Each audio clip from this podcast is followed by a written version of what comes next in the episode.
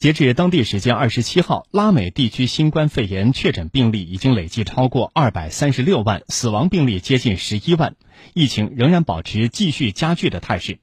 世界卫生组织则再次呼吁拉美国家要做好防控工作。我们来听总台驻拉美记者孙宇发回的报道。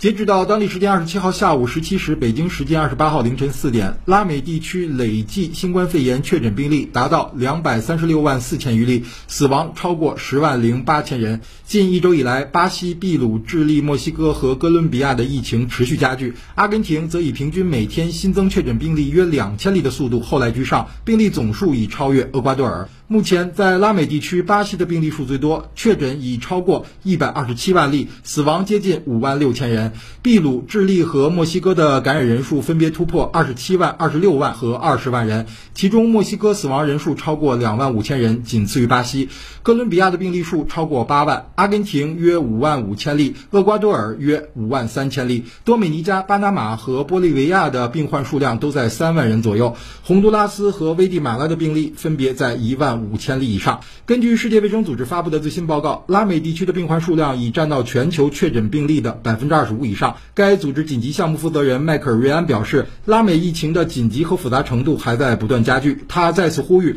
拉美国家要加强防疫管控，以更谨慎的态度和方式实施为稳定经济所采取的解禁措施。此外，泛美卫生组织也再次对拉美疫情形势表示出担忧，并继续呼吁国际社会对拉美疫情防控提供援助。在疫情较严重的拉美国家中，哥伦比亚、阿根廷、厄瓜多尔、玻利维亚等国已于近期宣布延长全民社会隔离，并重新收紧防疫管控；而巴西、墨西哥、智利、秘鲁等国则继续执行分地区隔离的措施，并进一步推进解禁政策。巴西疫情最严重的圣保罗州二十七号全面重开商业活动，墨西哥疫情重灾区首都墨西哥城也将从七月一号起逐步重启酒店、餐厅、大型商场和理发店等服务行业的经营活动。